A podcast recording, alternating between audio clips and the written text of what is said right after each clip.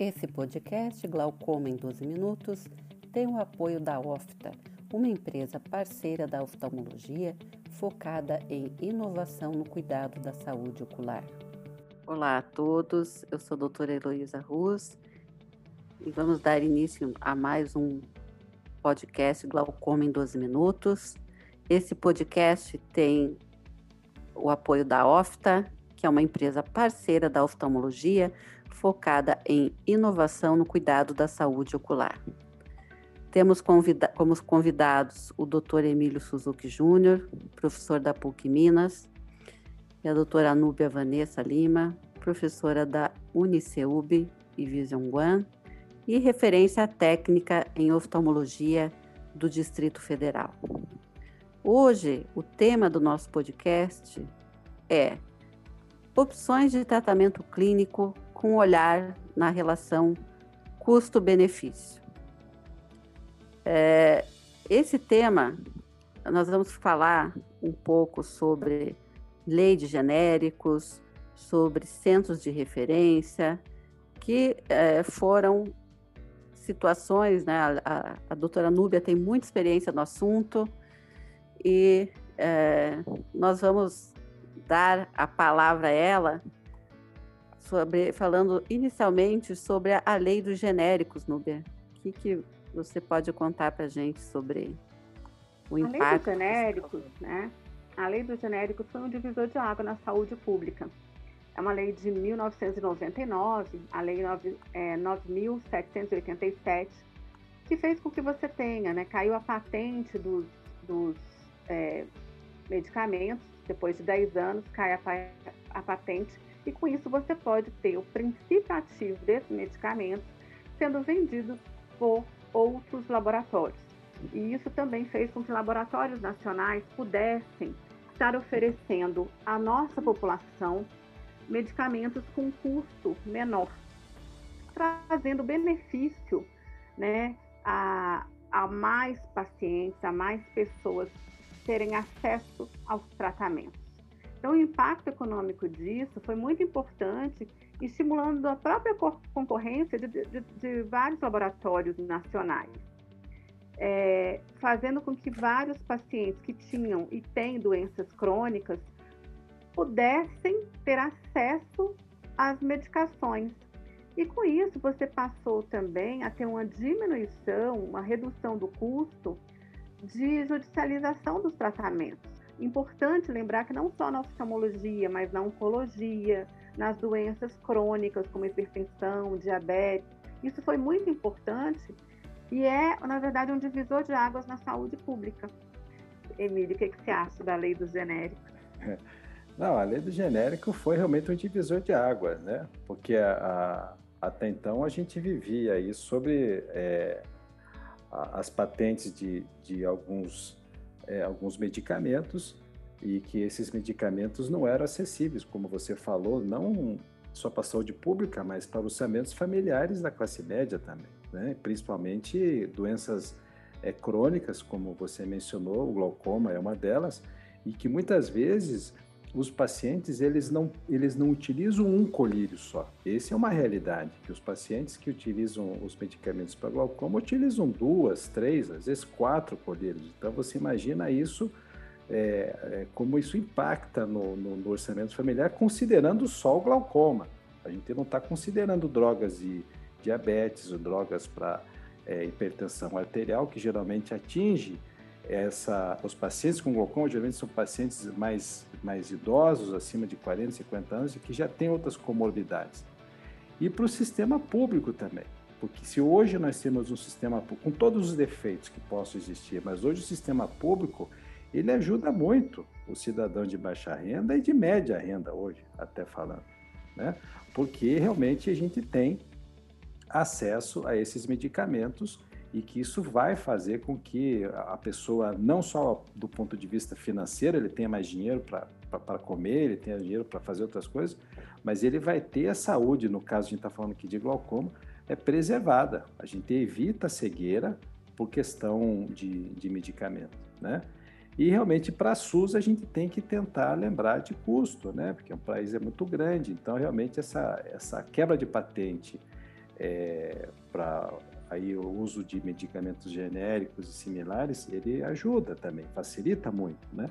O que fez com que a concorrência fosse estimulada também. Então, os próprios medicamentos de referência hoje têm um preço mais em conta. Quantos medicamentos que às vezes a gente vai comprar de referência tem uma promoção, né? Ah, se comprando dois fica metade do preço e tal.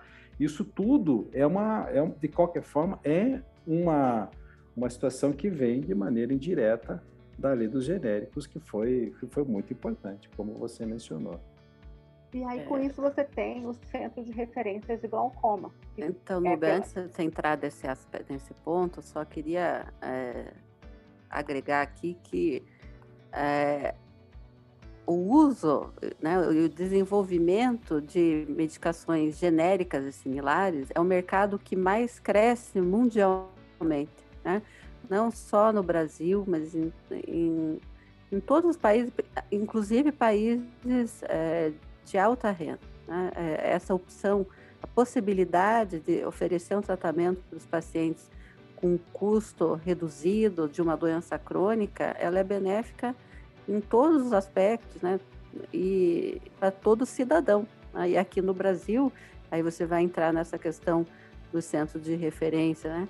Outra, outro fator que a gente pode até falar sobre melhora da. É, o Emílio comentou, aí eu me lembrei, antes de perder o gancho, de você ter promoções e programas de fidelização né, dos uhum. produtos. Uhum. Muitas vezes você, é, o paciente consegue, é, se ele entrar no programa de fidelização, pagar mais barato por fazer parte daquele programa, ou comprar mais de um frasco da, me, da mesma medicação, ele acaba conseguindo bons descontos e manter é, esse tratamento. Né? Normalmente, também os pacientes com glaucoma têm outras comorbidades, então é, nós não podemos fechar os olhos e ignorar, né, na hora de fazer uma prescrição médica, qual é o perfil econômico do nosso paciente. Temos que estar alerta a isso. Né? É. Isso tudo facilitou a vida do paciente, né? Então, assim, ele tem que aproveitar dessas, dessas, dessas vantagens, sabe? Ele, o paciente, ele tem que ser proativo também no seu tratamento. Isso é uma coisa que eu sempre tento falar. Ele tem que participar, ele não pode só esperar as coisas acontecerem. Então, é, se eventualmente, não sendo referência, é, por algum, às vezes acontece de não ter a droga no mercado, às vezes acontece de, de não chegar é, o medicamento.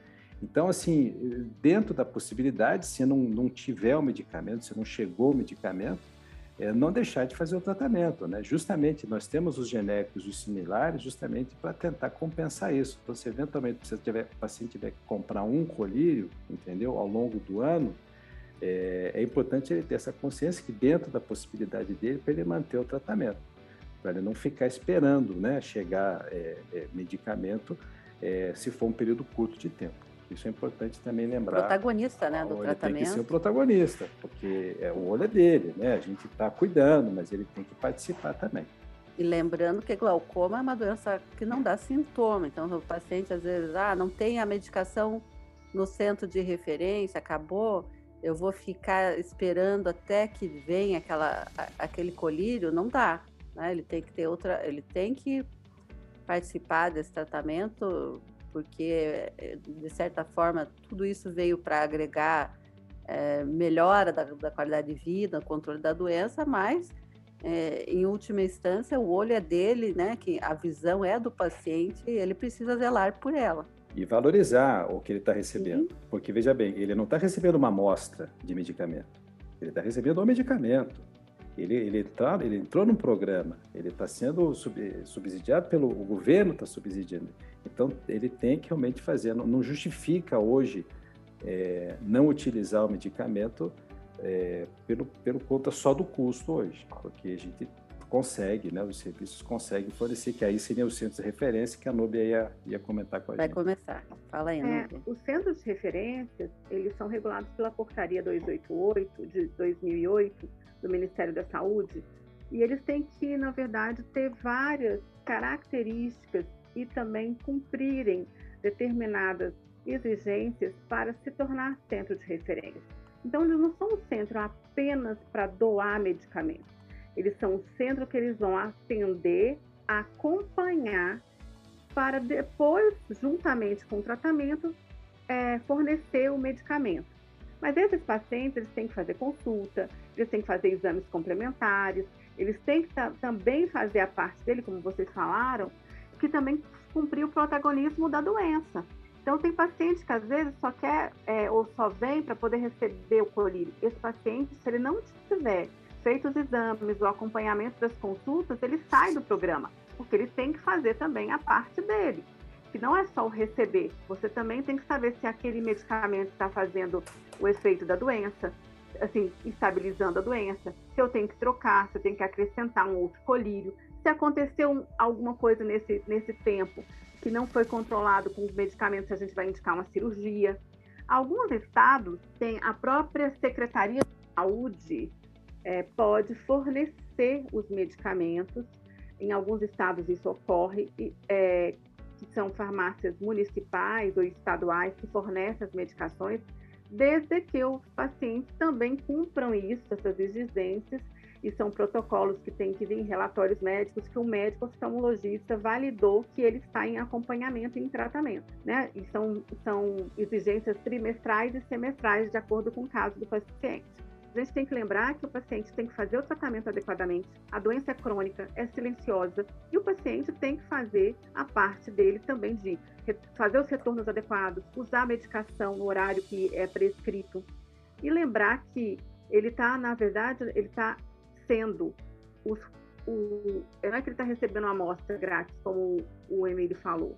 Na verdade, o Estado, o governo federal está, na verdade, fazendo com que tenha é, o subsídio desses, dessas medicações de uso crônico para evitar cegueira. Núbia, e é interessante também a gente pontuar de, é, que não apenas o médico do SUS pode fazer essa prescrição, né? existem algumas uh, variações locais, né?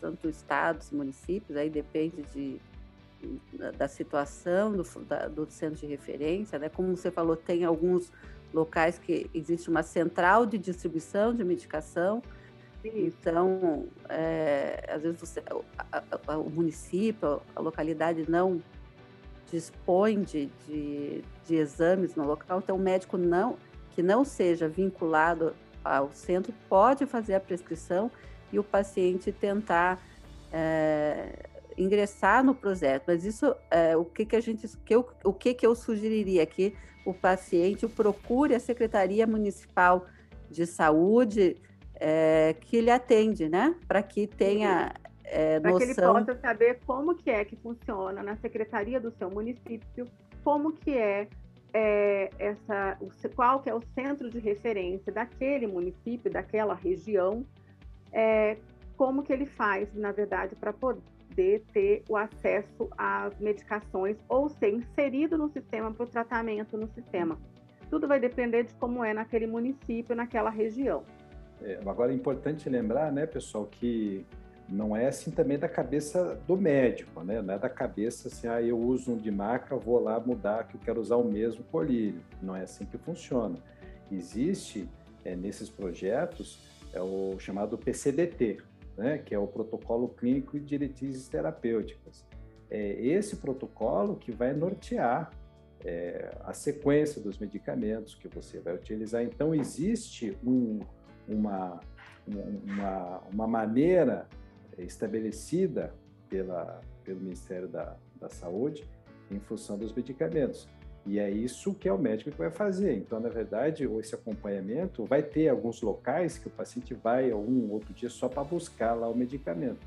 Mas na maioria das vezes, é como vocês pontuaram, é uma avaliação clínica. É o médico que vai ver, porque são nesses, nessas, nesses retornos que a gente vai ver se vai precisar mudar ou não de medicamento, você vai ter que indicar uma cirurgia, um laser, enfim.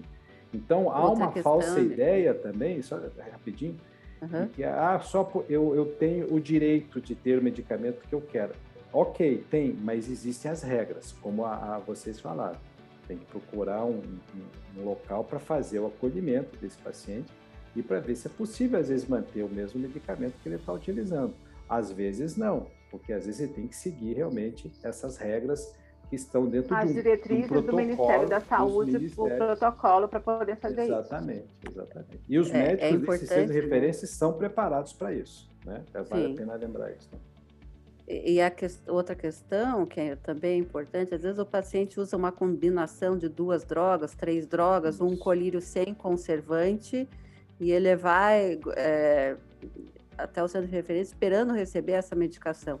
É, nem sempre é assim que funciona, às vezes aquela medicação que ele usa, que é uma combinação tripla, ele vai receber em três frascos de colírios diferentes, né? não que o tratamento seja menos eficaz, mas serão três frascos de colírio. Se ele não recebeu um, por exemplo, ele vai ter que dar conta de é, utilizar, comprar aquele colírio que faltou para que ele faça o tratamento completo, né? Caso essa seja que foi prescrito a indicação seu médico oftalmologista. Isso é muito importante mesmo, Heloísa, de lembrar. Ô, Núbia, é. tem uma questão assim que é importante talvez você comentar aí, você falou, mas eu queria voltar, que é o seguinte, na pandemia, muitos pacientes deixaram de procurar os centros de referência para pegar os medicamentos em função da, do, do Covid, né? E alguns pacientes saíram do programa. Isso causou um transtorno é, para que eles voltassem. Como é que funciona é, essa questão da, da, falta. Você tem uma data para você voltar, retornar e seguir. Como é que funciona essa questão aí para que o paciente fique alerta e não, e não falte e não perca a, a posição dele desse, nesse programa? Olha, amigo, se o paciente não fez os retornos adequados, ele acaba é, não sendo mais fazendo parte do programa, ele tem que retornar para cumprir de novo todas as exigências do, do início do tratamento. É como se ele tivesse perdido e, e procurar novamente. Só que durante a pandemia, é, que as pessoas até acham que foi pela pandemia, mas não foi, você tinha que antes os retornos eram trimestrais. E aí os retornos passaram a ser semestrais. Então, com isso, durante a pandemia, os pacientes tiveram uma validação maior daquela receita que ele tinha na, em casa. E muitas das farmácias, eles mandavam entregar em casa, por correio, os medicamentos dessas doenças crônicas. Isso aconteceu com câncer, com glaucoma, com diabetes, com hipertensão, doenças reumatológicas, imunobiológicos. Os pacientes recebiam em casa em muitas das farmácias que, tinham no, que tem no Brasil. Bacana a gente saber Legal. disso, né, é, Nubia e Emílio. É, e, é, e é bom a gente valorizar né, as políticas de saúde pública que temos no Brasil, porque nós somos um dos únicos países né, que acabam é, que acabamos tendo esse sistema único de saúde que é extensivo a toda a população, inclusivo, né? É, e temos que bater palmas aí, parabenizar o nosso sistema. Foi muito bacana é, essa conversa que, que nós tivemos. Acho que daria para muito mais do que 12 minutos, como nós já passamos, inclusive, desses 12 minutos. E, e é importante a gente finalizar também que é, o paciente tem várias opções de tratamento, incluindo aquele que não tem condições. Nós podemos ter o centro de referência, né, que lhe dá oportunidade de manter o seu tratamento e evitar a cegueira por glaucoma. E com isso nós damos é, por encerrado esse podcast, que foi um patrocínio da OFTA, uma empresa focada em inovação no cuidado da saúde ocular, que teve o prazer de oferecer esse podcast Glaucoma em 12 minutos. Obrigada. Obrigado. Obrigada. A OFTA uma empresa focada em inovação no cuidado da saúde ocular, teve o prazer de oferecer este podcast Glaucoma em 12 minutos.